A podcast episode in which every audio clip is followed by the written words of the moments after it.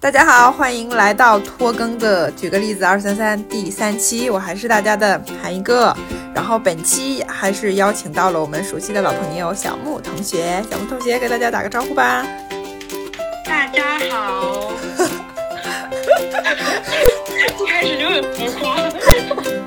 大家好，我是小木。欢迎小木。然后今天啊，今天聊聊比较怎么说呢？最近来说，对我来说还挺重要的一个话题，就是博物馆。嗯嗯，我觉得为什么对你来说很重要啊？因为这个已经拖更三期了，所以对我来说很重要。每天心里都放着它。对，时时刻刻都想着的一个话题，博物馆。嗯，就是提到博物馆，我不知道大家会最先想到什么。反正我来说吧，可能就是最先会想到我的灵魂导师小木同学，因为可能其实我对博物馆一开始没有什么感情和认知，然后就是觉得就是放文物的地方对我来说。然后后来小木会进，可能因为小木。的专业的关系吧，他会经常去全国各地的博物馆，然后我有机会的话也会和他一起去，然后他会给我讲很多文物的故事、博物馆的故事、八卦的故事，然后啊，我又说了很多然后，嗯，就让我对博物馆也产生了一个，除了它只是对我来说堆砌文物的地方之外，嗯，就是对我来说还更像一个可以听故事的地方。这可能是我对提到博物馆会想到的事情。我觉得更多的人应该提到博物馆，还是从去年还是前年，嗯，国家宝藏的播出，然后实际上单霁贤院长啊，国家国家博物院这些博物馆开始，呃，以一种小众的文化走向破圈，然后走向大众的一个过程，然后让大家对博物馆有了更深的认知。嗯，今天也想啊，对了，忘了说了，小木同学是历史学的。同学，所以他会专业专业原因吧，会涉及一些博物馆的相关知识。所以今天乔木是你的主场，跟大家讲压力好强啊！不要有压力，就是给大家推荐一些，因为你也看了很多博物馆嘛，也参观了很多，也读了一些很厉害的书，在我看来，然后你就是给大家推荐一些博物馆不同类型的有哪些特色，为什么推荐它这样。哦，说到这个，那那我可真是 能聊一个小时。来吧，嗯，来吧。嗯，我感觉如果是就是现在在国内的话，然后我最推荐大家的博物馆，当然是就是位于这个天安门广场的中国国家博物馆。就听这个名字就知道，就是非常的重量级。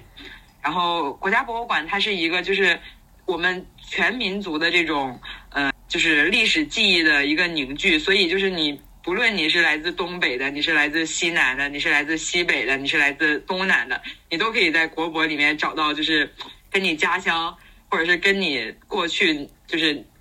跟你过去的知识然后有联系的这样的文物，就就比如说像三星堆啊，三星堆的那个特别有特点的那个。青铜面具，然后还有就是，嗯，像是云南的那个，嗯，就是云南的那个青铜器。我我们上次一起去国博的时候，你你还记不记得？就是我有看到，就是青铜器上面有好多好多小人儿，大家就是也不知道在搞什么仪式啊，还是祭祀啊，还是什么东西，有没有印象？有印象，而且那个人和中原出土的一些青铜器的那个人的面部特征还稍微有点差异性。对对对对对对对，就是它是非常包罗万象的。然后，呃，国。国博的话，然后我最推荐的展就是国博地下一层的那个呃古代是叫古代中国，然后它就是从石器时代一路来讲，然后讲到就是清朝这个清朝清末的这个时间段，然后每一个时间段都有非常精品的，就是我们在教科书上经常能看到的文物，然后在里面展出，可以打卡。嗯，然后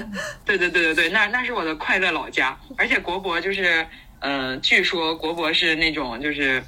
国博在建设的时候，然后因为因为博物馆建设，它是好像是嗯，就是说是每平多少钱，每平多少钱这样来拨拨资金的。然后国博的那个资金非常非常多，比普通博物馆要多好几，就可能会比普通博物馆多出几倍这样吧。嗯，国博还有就是就是大家知道冬天的北京非常冷嘛，那个风。刮在脸上就跟刀子一样。然后一般就是特别特别冷的时候就可以去国博，因为国博的暖暖气给的非常足。嗯，除了国博之外，然后北京我还就是比较推荐的博物馆是。嗯，首都博物馆，因为大家一般提到北京的话，就会想到故宫和国博嘛。但其实北京，北京还有一个就是北京市的博物馆，嗯，就就是首都博物馆。然后首都博物馆它比较好的地方就在于，首都博物馆这两年可能招了非常非常多的呃文博专业毕业的优秀学生，然后就是在以首都博物馆为舞台大展他们的才华。所以首都博物馆这几年策划了一系列的这个嗯非常精品的专题展，就是说，因为博物馆的展览一般是分。呃，常设展和临时展嘛。常设展的话，一般一个博物馆，因为博物馆都是依托于某个地方的，然后一个博物馆的常设展基本就是，呃，这个地区的历史发展严格的一个介绍。然后临时展呢，就会有非常多的就是这种，嗯，就是和其他博物馆合作，然后甚至有时候有时候是和。呃，就是海外的某些博物馆合作，然后以某一个专题的形式，在某一个时间段，然后做展出的这样一个展览。嗯，然后其实就是呃，临时展它是衡量一个博物馆的，就是综合实力啊，包括它的财力、它的布展能力各方各面的一个指标吧，可以说是。所以我们就是能感觉到，一般能有能力来承担临展的博物馆，一般都是比较呃。经济实力也比较强大的，然后可能展厅啊，就是条件都比较优越的。嗯，然后这个时候就要拉踩一下，就是辽宁省博。对，就是我们前几年不是去了辽宁省博嘛？嗯，然后那个时候是就是辽宁省博是从那个沈阳市内的一个地方，那个老馆其实我也没有去过，我第一次去辽宁省博就是我们后面去的那个在浑河新区的那个展馆。嗯，然后那个时候是刚刚搬到那个现在的这个浑河新区的这个展馆嘛。嗯，现在因为各个城市都在做那个城市规划，所以一般像博物馆、图书馆、档案馆都会统一拨到新区，这个是一个比较普遍的现象。从大概三四年前我们去辽宁省博，到今年，然后我再去看那个辽宁省博的那个网站，这几年他们可能就只做了两三个临时展览，就说明他们可能没有什么人能办这个展，然后也比较缺钱。尤其辽宁省博，它的基础条件非常好，因为就是尤其。前几年那个国家宝藏播的时候，然后然后辽博也有很多藏品，当时是在那个节目里就受到很多人的喜爱嘛。比如说那个好像是《洛神赋图》又展出吧，对，就我们没看到那个绘画藏品啊，嗯，就是一般的博物馆是根本不能想象的。嗯，就比如说跟跟跟辽博可能呈现一个完全相反的这个形态的，就是广东省博，就是广东省博就是 比较有钱，就可以明显感觉到他很有钱。嗯，但是就是可能是受制于。这个地方的原因就是和历史上的各种原因吧。然后广东省博它的这种我们现在认为是艺术精品的这种藏品，其实是比较少的。嗯。然后广东省博它一般的展览就是比较依就是依托于广广州的这个大都市的这个形象，所以我印象比较深刻的就是，嗯，前几年广东省博有办一个叫嗯是叫长山姻缘的一个展，还是叫什么的展，反正是珠三角这个地区的一些旗袍。一些就这种女孩子非常喜欢的这些衣服，还有一些就是有名的明星他们穿过那些小裙子，嗯，然后他们做了一个展览，展厅的布置啊，包括这个各种互动装置，因为现在的博物馆不是让你光去看，你最好还能去体验嘛，对，就这种，你你往那儿一站，然后呃摄像机呃那个屏幕上就给你换上他们展览的某一件衣服，这种就这种装置，还有就是他们的呃灯光这些都做的非常好。然后还有就是现在好像广东省博也在展一个，就是呃民国时期的一个什么生活日用品的一个展览。嗯，就是这些展览基本上都是比较依托于，就是我我们现在想象广州也是觉得它是一个大都市嘛，然后以前大家都过着非常富足的生活，这种感觉都是基于这种。嗯，这种他们是在塑造自己这方面的形象的，而且也有能力来非常就是频繁的来更换他们的展厅，因为其实这个更换展厅也是一个非常大的工程嘛。嗯，然后嗯，还有一个就是广东省博，它经常可以和国外的博物馆，还有国内的其他博物馆来联合策划一些展览。我第一次去广东省博的时候，嗯，我当时看的我觉得最好看的一个展就是广东省博和湖北省博。合办的一个就是湖北省的青铜器的展出，然后后面在广东省博还就是有陆续看到，就是我印象比较深的就是那个木下的展，这个前几前几年特别有名。你跟我说过。木下是就是你你你有没有看过那个呃《百变小樱》我看了，我去，因为你跟我搜，你跟我说，我去搜了，啊？是不是很漂亮？就是那种画风非常梦幻。我觉得就不像那个时代的画画风，有点就给我给我这种感觉。他那个严格来说不是画，他那个是广告。嗯，就是比如说当时有个什么非常著名的人要演出啊什么，他就给他画一个宣传画那种感觉，感觉像塔罗牌。我们想象中的艺术品。嗯，反正就是和我们想象的那种什么莫奈那些画就不太一样。对对对，然后当时当时那个广东省博还出了好多那个。叫什么周边？叫什么文创？超级圈钱！就我好几次，我我甚至有一次真的心都想买了，然后去，然后他们跟我说缺货了。我好奇你想买什么？我想买就是一个那个本儿，呃，就是那种装。装卷子的那种那种文件夹，嗯，就是那个平时也能用到嘛，然后又很好看，然后拿出去就很显示我的个人品味，然后又在里面的那些文创里价格算相对比较便宜的，就是木下的吗？嗯，对对，因为他们当时还做了那个首饰，就几千块的那种，我怎么买得起？但是我觉得能能让你想花钱，应该说那个东西做的很精良。对，因为就是它本来的那个产品就很好看，然后它又是一些。就印刷啊什么的都做的比较好，就就挺动心的。嗯，对。再说到广东省博有钱这个事儿，就有有一次我比较生气，因为我我感觉就是我们大家经常会把博物馆想象的非常神圣嘛，嗯，对吧？嗯，就是因为博物馆是放我们国家宝藏的地方，然后就会觉得它非常非常的呃不缺钱，财大气粗，非常神圣高洁，呃不沾世俗之气这种感觉。对。但其实就是。就是根据我的这个了解啊，就是有的博物馆就是就是一些博物馆还是非常缺钱的，因为博物馆它毕竟要运营嘛，嗯，而且就是博物馆它现在如果想做的比较好的话，它是要有非常多的工作人员的，就是策展的呀、宣传的呀，各方各面的。其实就是有一些，呃，有的博物馆它是可以和就是政府有，呃，就政府会给他很大力的支持。这样的博物馆，它可能稍微情况会好一些，但有一些博物馆，它就是可能没有我们想的那么的光鲜亮丽。所以，其实这几年，我觉得可能博物馆在大力的出文创，一方面是希望可以和就是更多的，就是能把博物馆的这些知识更多的普及出来，然后另外一方面也是它自身有这个经验上的需求吧。所以就是大家会，我我我说这个就是大家会有的时候观察可以发现一个现象，就是因为有一些展览，它会在全国各地巡回展出嘛。嗯。就是可能，嗯，上博展完，上海博物馆展完，湖南省博展，湖南省、广东省博展完，国博还有可能展，就这样巡回展出。但是不同省的博物馆，它呃就是不同地方的博物馆，它对于一个展览的这个门票可能是价格是不一样的。然后有的展可能有的博物馆可能会对这个展收钱，有的展可能会不收这个。这个展，我印象特别深的是，就大概去年还是前年，我在我在广我在国博看了那个江口沉银的展，嗯，就是嗯，因为国博它是一个就怎么国博这几年在各个地方的考古工队有合作，然后也不是叫合作吧，就是宣传，就是把一些考古成果然后展示，然后江口沉银就是其中的一个一个展。因为是在那个四川，然后有了重大的考古发考古突破，就是把张献忠当年不是说要就是兵败的时候把他的银子都沉到江底了啊，然后这些银子被挖出来了，嗯，然后就是对这段历史非常感兴趣嘛，我当时就是非常兴致勃勃的去那个展，然后平时我是一个非常吝啬的人，一般如果有一个 一个。要钱的话，我就我可能大概率就不会看了。但是我那天真的是非常感兴趣，然后我出了三十块钱去看了那个展。其实那个展里也没展啥，就是展了银子，就是 全都是全是银子，白花花的银子。然后我当时看完之后，我还很开心。为啥？感觉就是一个历史事件真实的呈现在我眼前了嘛。然后后面我发现这个展巡回到广东省博了，他竟然不要！我当时那个心情就是非常复杂。然后其实这个展。就真的也没什么可看的，然后我又专门跑去广东省博看了一回，就希望均衡一下这个门票的价格，这样相当于我一次就只花了十五，然后心里好受了一点。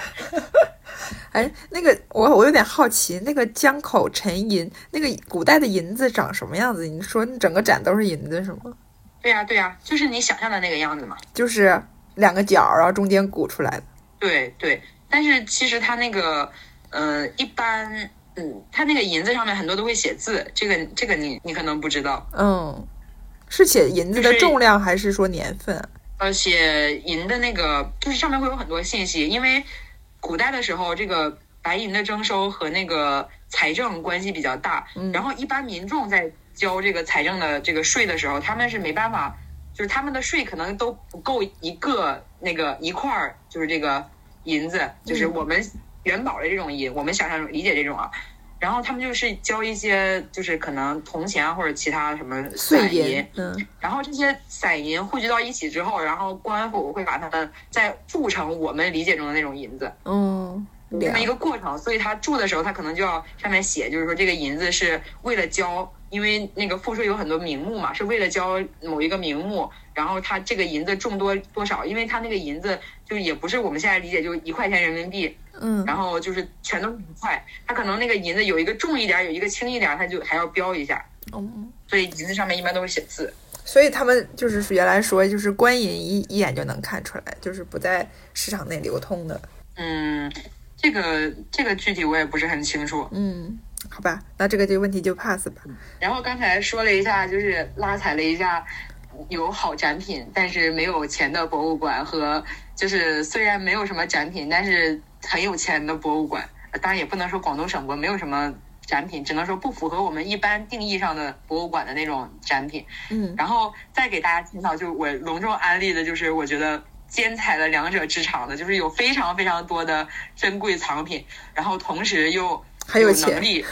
策划大量的临展，而且这些临展大部分都不收钱的一个博物馆，嗯，就是财大气粗的上海博物馆。好，那这也是我去过最多的博物馆。我感觉就是听我们播客的人都几乎就能猜出来我们两个人的行动轨迹了。通过我们看什么博物馆就能揣测出来，就能不是就能推测出来。然后上博上博就是非常的富贵，然后上博就是其实上博最有名的藏品就是那个。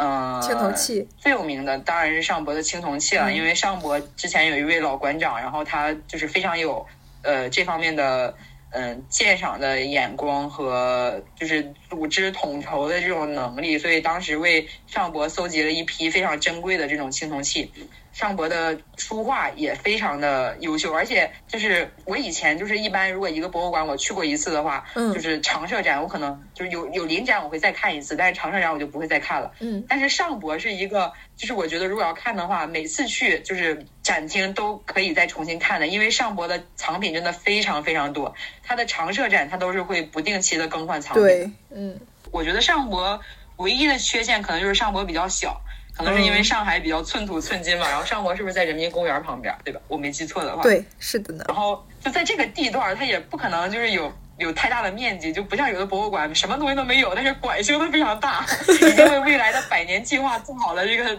展厅的准备。上博是东西非常多，但是上博的展厅非常的陈旧。然后我觉得上博的灯光其实就是有一些暗，但是上博的灯光非常好的一点就是上博的那个书画展厅的灯是就是感应的，就是有一些博物馆它的那个灯基本都是就是常亮的嘛。但是上博它是为了保护那个，我我觉得我我猜测可能是有文物保护方面的考量，就是最好不要一直让光照射着这些书画嘛，尤其书书画又属于文物中最脆弱的那一类，嗯。就只有你走到那个书画前面的时候，它那个灯才会感应到人来就亮起来，然后就是你知道真的超级有仪式感，只有你那一小块儿亮了，而且就人很少的时候，只有你那一小块儿亮了，就你眼前就只有那么一幅画，只有你这儿亮了，只为你一个人亮，就是感觉就是特别神圣、啊是吗？对对对对对，而且是那种就是有一种神交的感觉。反正我每次去，我感觉就是做，我感觉就是去那个上博的书画馆，我都觉得特别享受。虽然我其实我看博物馆，我不是因为我对书画没有什么鉴赏能力，但是上博的那个氛围设计，我都觉得我去看一下都感觉很妙。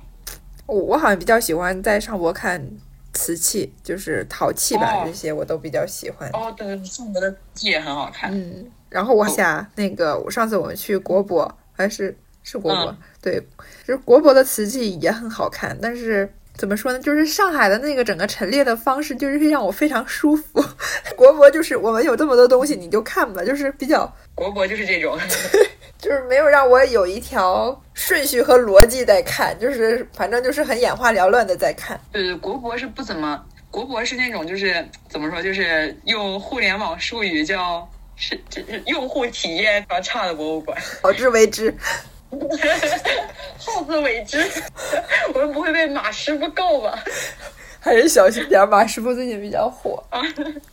对，就是嗯，我我觉得就是你你，我觉得你说的这个信息就是非常重要，因为因为其实很多博物馆一开始出现的时候，其实就是不是那么的贴近我们普通人的。嗯，最典型的其实是故宫，因为故宫它本身就是它有它的那个原来的建筑的空间的逻辑在嘛。嗯它没办法就是拆成就是比如我把三大殿就是统一就是合并，然后把它们就像码麻将一样重新码的码的都统一面对我面前，就是你不要一走那么远，然后辛辛苦苦才能看到三个殿，我直接放在你面前，你一次性就能看到三个殿。故宫肯定不可能做这种嘛，嗯就是因为故宫它那个整体的建筑氛围也是它的参观的一部分，所以故宫其实是一个也我自己觉得故宫也是一个参观体验比较差的博物馆，因为经常是因为故宫它是有就是中间一个中轴线，然后旁边东西还各有一条参观的路线嘛，嗯经常是要中轴线走完之后，然后要走到旁边东边或者西边，然后再走回到就是你最开始进故宫的那个地方，再走然后再。走到另外一边，然后再走到最后，然后再从就是靠近景山的那个门出去。我觉得这个这个脚程真的是非非常太累了，但是这这也是没办法的事情。然后其实现在一些比较年轻的博物馆其实是有在在这方面做的越来越好的。然后因为呃，现在博物馆不只是要给你展示这个藏品嘛，它它还是希望能跟参观的观众做一些互动的，嗯所以就会需要有大量的这种展示板，然后来介绍这个藏品的内容啊，它的就是背后的这样一些文化内涵，嗯或者是有一些就是设备，然后能让你去更加细致的去观察这个文物。就我记得广东省博，它之前有和那个中山大学的一个考古团队合作过，就是能。透过那个显微镜能看到是不同瓷片的那个里面的气泡啊，还是什么颜色啊之类的，就是它给你放一个碎片在下面，嗯然后你就可以拿拿那个放大镜在那儿看。然后我觉得这些都是一个非常好的合作的方式，而且这些更多的设备的加入，它其实是把那个展厅的内部空间做了更多的区隔，这样很多有很多我们观众在参观的时候，我们可以一条路走到黑，然后整个的就是这个顺序，嗯，就是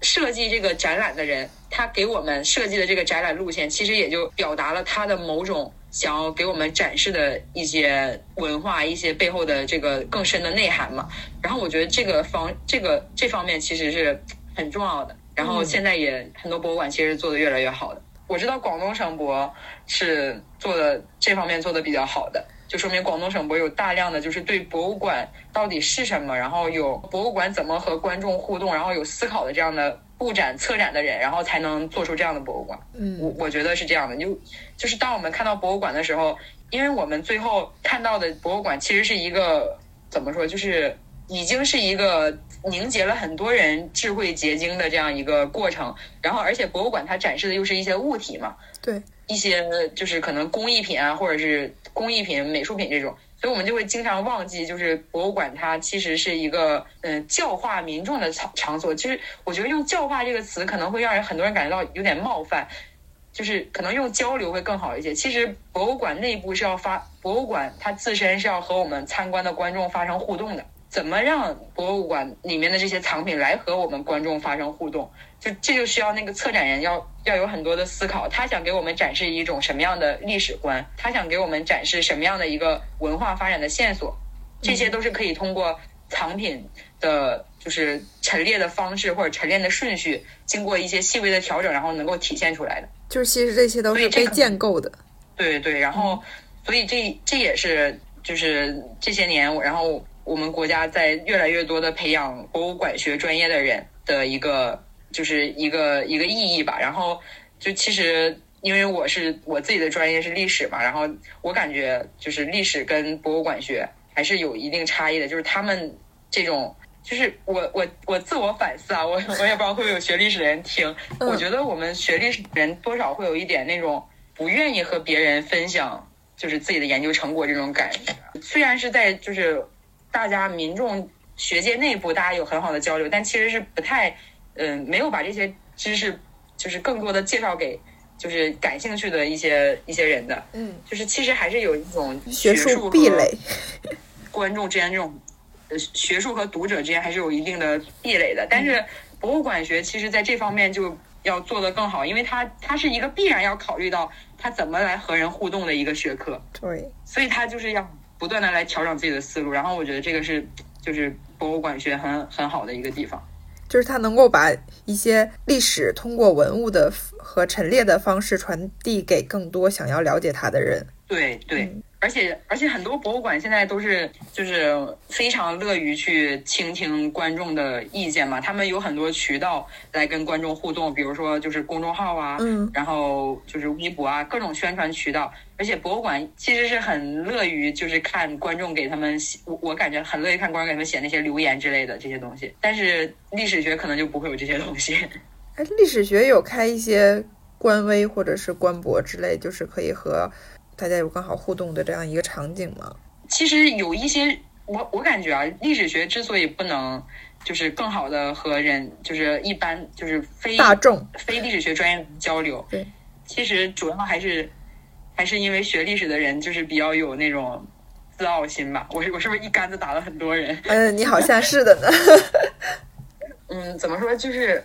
其实想要去做这些知识是就普及是很容易的事情，我觉得，嗯，但是没有人愿意做。然后这两年就是，嗯，有一位老师，然后，呃，澳门大学的王迪老师，嗯，王迪老师他写了一系列的，就是关于成都的作品嘛，然后是以非常那种浅显的，然后非常生动的，然后非常流畅的这种文笔描写，就是成都日常生活中的那种景象，立刻就是感觉就是在网上非常火爆。就是很多人都很喜欢，就是哪怕是非地理学专业的人都很乐意去读他的书。嗯，所以我感觉其实大家都对这个东西有兴趣，但是而且它普及起来也没有那么难。但是真正让它不能推开，我感觉还是因为就是大家内心的那一点就是有点阴暗的东西。就是说多了，我就没有我的那个对对对对高度在了，是吗？对，但是我跟你我跟你说两个事情啊，一个是就是嗯研究者自身的有意无意的想法，然后另外一个是就是从学术本身的角度来讲的话，它有它是确实就是会有一定的客观上的原因的。先说主观上的原因，就是我嗯我今天读一本书，然后是一个反正是海外的学者，然后批评中国的考古学嘛，我们又拉了一个学科下下水。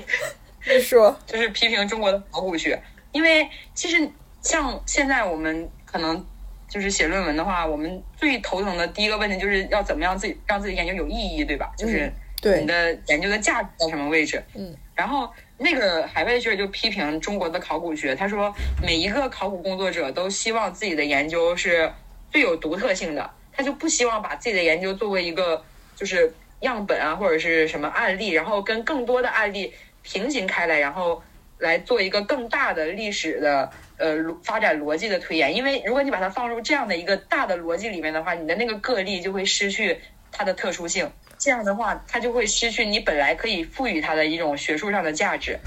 所以可能我觉得就是很多时候大家不是有意的要去，也不一定是有意的想要使自己的研究和其他人有隔阂，而是而是他出于就是他希望自己的学术是有价值的。那他怎么样他让他的学术有价值呢？就只能凸显他的这个就是某种特殊性，而不让它汇入到更广阔的那种历史发展中去。这个是一方面。嗯然后另外一方面就是那种呃学术客观上的原因。前一段时间看了一本就是关于日本的书嘛，就是介绍日本的江户幕府的书。然后我当时的一个感觉是，我觉得里面有好多好多那个专有名词，其实我都不太了解。然后我就是看着是晕晕乎乎的，比如说像什么，好像是有叫当时的政策有什么官白，还有什么摄政。嗯官白就是关系的关，白就是白色的白，什么意思？官白。我我因为我是稀里糊涂看的，所以我我后面我当时当那个休闲读物看的，我也没有很认真的去追究它什么意思，我大概 大概猜了一下，但然然后我当时我读起来，我读完之后我的感觉就是一个就是日本史这个研究领域有这么多的专有名词的话。像我们这些非这个领域的学者，我们是根本没办，呃，我我不配是学者。像我们这种非这个领域的人，我们是根本没办法，就是进入到这个领域和他们对话的。嗯然后我就想到了我我自己的就是学习的内容嘛，因为我自己学习的内容也是有大量的这种专业的术语，嗯是是就是如果是一个不是这个专业的人来看的话，可能是完全看不懂的。就这可能有点颠覆大家对历史学的这个想象，因为历史学本身就是一个就是人人都可以评论，因为人人都在历史中嘛，人人都可以对历史发表看法。但其实就是真的进去之后，会发现有很多的词是就是日常生活中完全用不到，必须是你读了一些关于这个方面的书之后，你才能逐渐的体会到它那个词是什么意思。这样一个词，因为它跟我们的现实生活也是失去关系的嘛。嗯，这个时候，当然你可能会想，那我们可不可以用一些我们现代人理解中的一些词汇，来和研究中这些词汇建立对应关系呢？对描述它呢就是我们统一一套话语，然后用一套统一的东西来描述它。对，这样的话，那岂不是所有人都可以读懂这些东西了吗？但其实这样也是不可以的，因为每一个词语它都是建立在它本身的那个呃文化系统、政治的环境，它不能用一套话语来把它全部概括起来，因为。每一种词汇，它都是基于它原本的这个社会环境，由它的政治、文化、经济、社会网络各方各面的关系来塑造的。当你想用一一套标准来表达它的含义的时候，其实它你已你已经给它做了一个新的诠释，它的内涵已经完全变了。你必须要回到它原来的那个文本、那个语境中，才能体会到这个词是什么含义。嗯，这点我认可。所以在研究中是有必要的，有就是使用一些一般就是就是非专业人士不能理解的词汇是非常有是非常有必要的。所以这个也在客观上可能造成了一个就是一些专业的知识是不能与非专业的人来分享的。OK，嗯，偏回正题。哦，因为我们时间实在是不够了，我就我就再给大家介绍两个可能比较冷门的博物馆，因为一般像一些比较嗯知名的博物馆，省博啊、国家博物馆这些，大家可能都经常就是有机会的话也都会去看。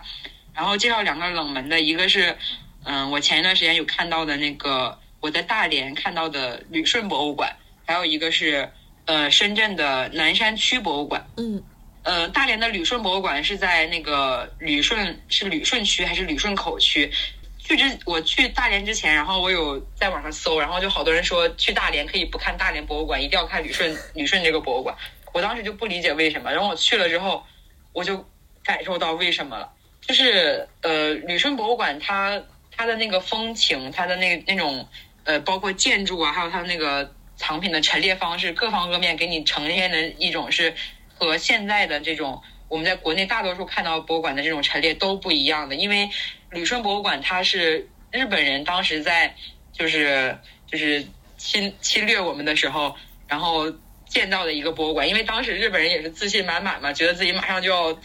统一天下这种感觉，然后就就在旅顺这边就做一个文化的基地，然后收集了大量的中国的艺术品，然后存放在旅顺博物馆。然后旅顺博物馆的建筑，包括它的展柜，都是那种非常嗯、呃日式风情的。我们现在一般去博物馆，然后看到的那些展柜都是放在那种比较冰冷无情的统一的金属架子里面，然后外面是一个玻璃，然后你可以透过这个玻璃看藏藏品嘛。但是旅顺博物馆它的每一个那个放藏品的架子都是那种木架子，你知道吗？就是非常厚重，然后那种木木材那种生命感，就是和那种金属制品真的就是完全不一样。看的时候那种感觉给你的那种冲击是完全不一样的。然后每个藏品上都雕刻了非常可爱的小樱花，啊，不，每个展柜上都雕刻了可爱的小樱花。然后我觉得旅顺，嗯、旅顺博物馆是非常值得一去的。嗯然后还有一个就是深圳的南山区博物馆，南山区博物馆就是和广东省博是一个类型的，就是虽然我什么都没有，但是我有钱，这种。我我印象比较深是前几年就是有也有一个非常嗯火的一个巡回展览叫《阿富汗的宝藏》嘛，嗯，然后有一些阿富汗的这些古文明的藏品，一些非常亮闪闪的金饰在全国做巡回展览，然后其中有一站就是在呃深圳的南山区博物馆。当时是南山区博物馆专门为这次展览做了一批特别可爱的，就是这个用以展品为原型做的那个贴纸，而且是免费领取的，你知道吗？不是卖的，是免费领取的，所有参观的观众都可以免费领取一份。给大家介绍这么这么多博物馆，嗯，好的，呃，所以呃，我总结一下，小木姐刚刚也给我们推荐了很多，呃，听众朋友们，如果是呃他比呃小木比较推荐的一个是，当然是我们的国家博物馆，然后省博的话就包括首都博物馆，首都博物馆应该算省博吧，就是省一级嗯、别就是的，这种，对，就是跟行政区嗯联系比较密切，然后得到一很多财政支持的博物馆吧。嗯，然后上海博物馆，其实我觉得辽宁博物馆也还可以了，虽然被你吐槽没。有，这辽宁博物馆的常设展是很好的，因为据说辽宁博物馆的那些藏品是当年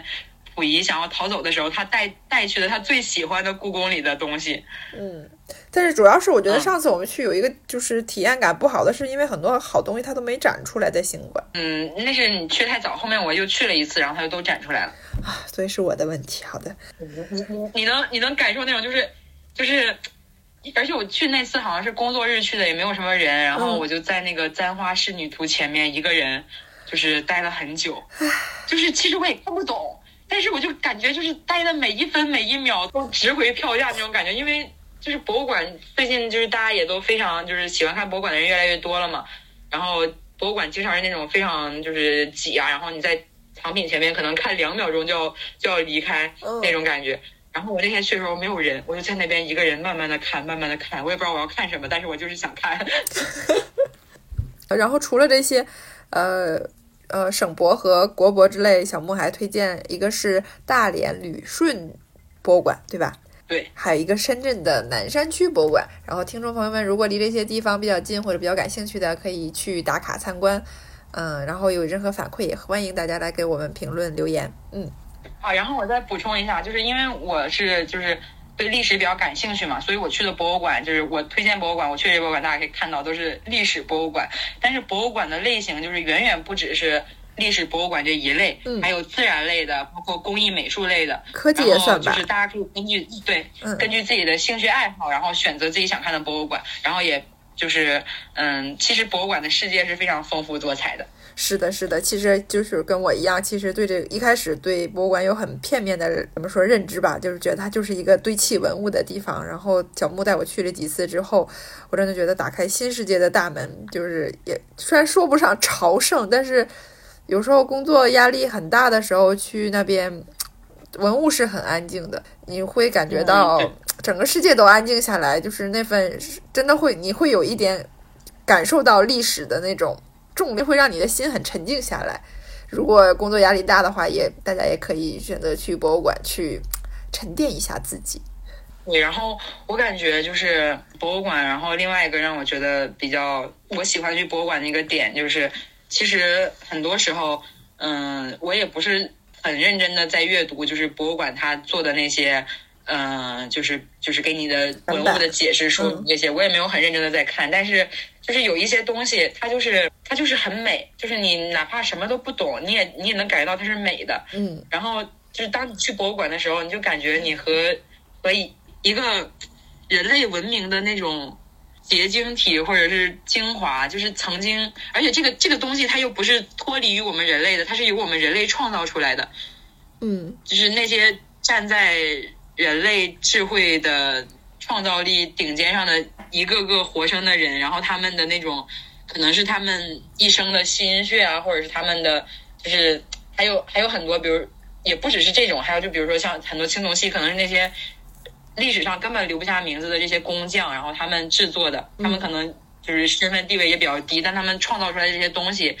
就是让你感觉到那种非常的，就是难以想象，就是惊叹，你就感觉就是去看的时候，你就能感觉到你你和历史上的某一些人，或者是某一些灵魂，就是有共鸣、有对话那种感觉。嗯嗯，我就我就特别喜欢去博物馆，但其实我也没有什么学到什么知识，只是去就是就去感受一下，我觉得就比较重要。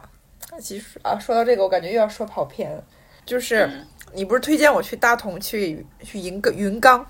然后那个因为它里边彩绘，你不是说它很脆弱，然后你闪光灯什么照相会很伤害它，所以它是禁止拍照的。但我十一去的时候人特别多，呃，大家一定要为了拍照，就是留下一些什么影做就是影影像的东西，然后让那些保安也很愤怒，大家队伍的参观也不是很流畅。我觉得很多时候不是为了留下什么，你真的去那个环境里看了一下，嗯，几百年前、几千年前有一些你你不可你永远不可能知道是谁的人在这里边付出了他们一生的心血，只为了打造现在你看到这个东西。我觉得那种感觉和交互就够了。对，而且而且其实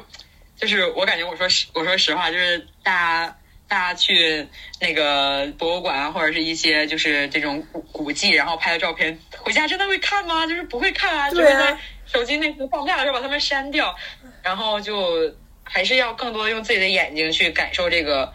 呃这些历史的遗存。然后，嗯，如果身边就是看到有人在博物馆里面，然后使用闪光灯拍照的话，就是及时制止，可能他们也不是故意的，嗯，然后要提醒他们不要用闪光灯来拍照。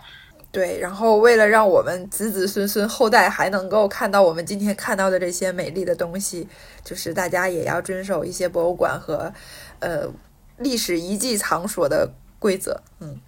然后就是注意保暖，因为博物馆一般都非常冷，它有那个就是文物保护的那个就是恒定的温度和湿度，就像我。之前说那个国博，就是冬天去的时候就非常温暖，但其实国博只是在那个公共空，就是外面的嗯走廊空间比较，到展厅里面还是非常冷的。所以就是现在去博物馆的话，就是最好都夏天带个小披风，然后就会 就是感觉非常的优雅从容。今天也跟大家聊了很多关于博物馆，然后以及一些博物馆的冷门热门的知识。谢谢小莫今天给我们带来的分享，我们收获颇丰。怎么说？就是希望大家，虽然博物馆是一个前面也讲，就是策展人付出了很多心血，然后希望与我们进行互动的这样一个场所，但是大家也不要完全的就是以这种呃学习的，或者是就是有一些功利的想法去到博物馆。如果就是像一个这种，就是他也没有去学到什么知识，对吧？对，但我很开心。对，就是只是去博物馆获得宁静，或者是去欣赏。放放空自己，我觉得都是非常好的。嗯，好嘞，那我们今天第三期就到这里，大家再见。嗯，拜拜，朋友们。